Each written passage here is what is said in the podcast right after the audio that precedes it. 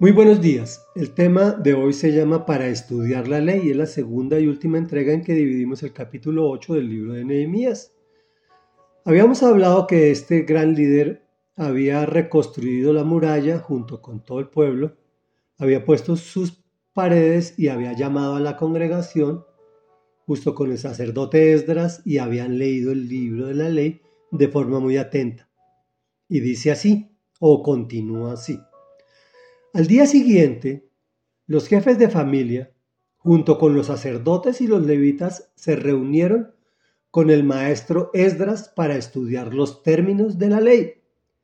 Y en esta encontraron escrito que el Señor le había mandado a Moisés que durante la fiesta del mes séptimo los israelitas debían habitar en enramadas y pregonar en todas sus ciudades y en Jerusalén esta orden, comillas. Vayan a la montaña y traigan ramas de olivo, de olivo silvestre, de arrayán, de palmera y de todo árbol frondoso para hacer enramadas conforme a lo que está escrito. De modo que la gente fue y trajo ramas y con ellas hizo enramadas en las azoteas, en los patios, en el atrio del templo de Dios, en la plaza de la puerta del agua y en la plaza de la puerta de Efraín. Toda la asamblea de los que habían regresado del cautiverio hicieron enramadas y habitaron en ellas. Como los israelitas no habían hecho esto desde los días de Josué, hijo de Nun, hicieron una gran fiesta. Todos los días, desde el primero hasta el último, se leyó el libro de la ley de Dios. Celebraron la fiesta durante siete días y en el día octavo hubo una asamblea solemne según lo ordenado. Comentario. El pueblo de Israel, al igual que nosotros, ha sido muy necio, pecador. Pero a diferencia de ellos, como una sola unidad, se arrepienten y obedecen. En este caso debían habitar en enramadas. Entonces, entendamos qué quería decir el Señor con eso. Primero, recuerden que el Señor vivía en un tabernáculo, que era un lugar sagrado, donde el Dios santo y omnipresente y omnipotente y poderoso habitaba. ¿Por qué? Porque nos quiere mostrar que Él quiere morar entre los humanos. Comillas, habitaré entre el pueblo de Israel y seré su Dios. Eso está en Éxodo 29:45. Hoy en día quiere habitar no solamente en el pueblo de Israel, sino quiere habitar en su iglesia. La iglesia somos todos y cada uno de nosotros que componemos el cuerpo de Cristo. Pues puesto que el Señor quiere una relación con la gente. Y eso se expresa en ese mandamiento que le dio a los israelitas y que nos da a nosotros, para construirnos una morada terrenal y una morada celestial. La fiesta de los tabernáculos en hebreo se llama Sukkot, que quiere decir cabañas, tiendas o tabernáculos. Duraba siete días y que conmemoraba la estancia de los judíos en el desierto de Sinaí durante 40 años, después de su salida de Egipto bajo la dirección de Moisés.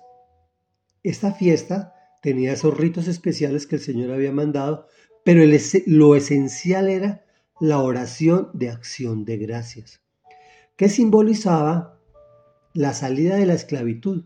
En nuestro caso, es la salida de la esclavitud del pecado. Obvio, nosotros somos pecadores, pero antes de recibir al Señor en nuestro corazón estábamos sumidos en la esclavitud al pecado, en nuestros delitos y pecados, dice la palabra de Dios.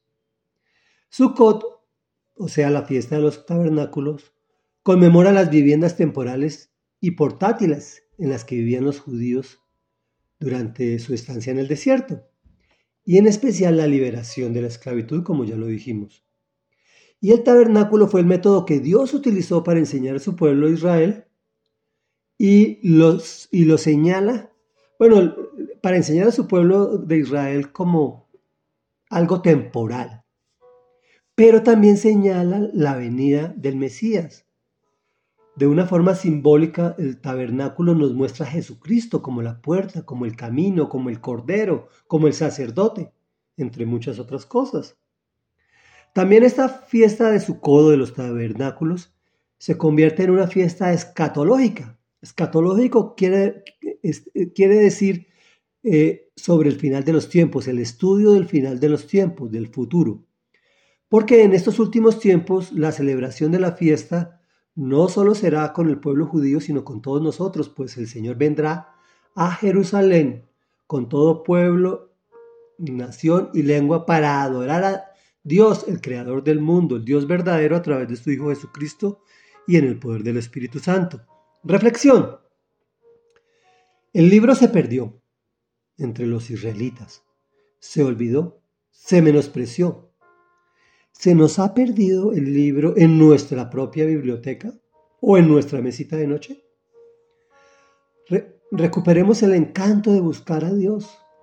Él nos está esperando ansioso, como ese padre del hijo perdido, el hijo pródigo, atento y con los brazos abiertos, ansioso de que lleguemos.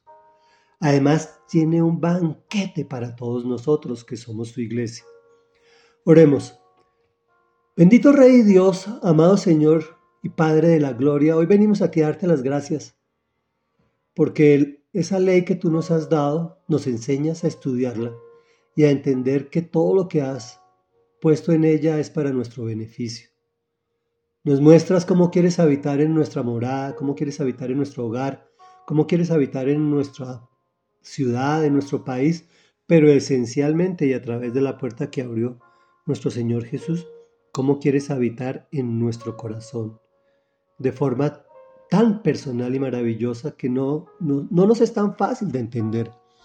Te alabamos y te bendecimos y te agradecemos por ser ese Padre maravilloso para nosotros. Amén y amén.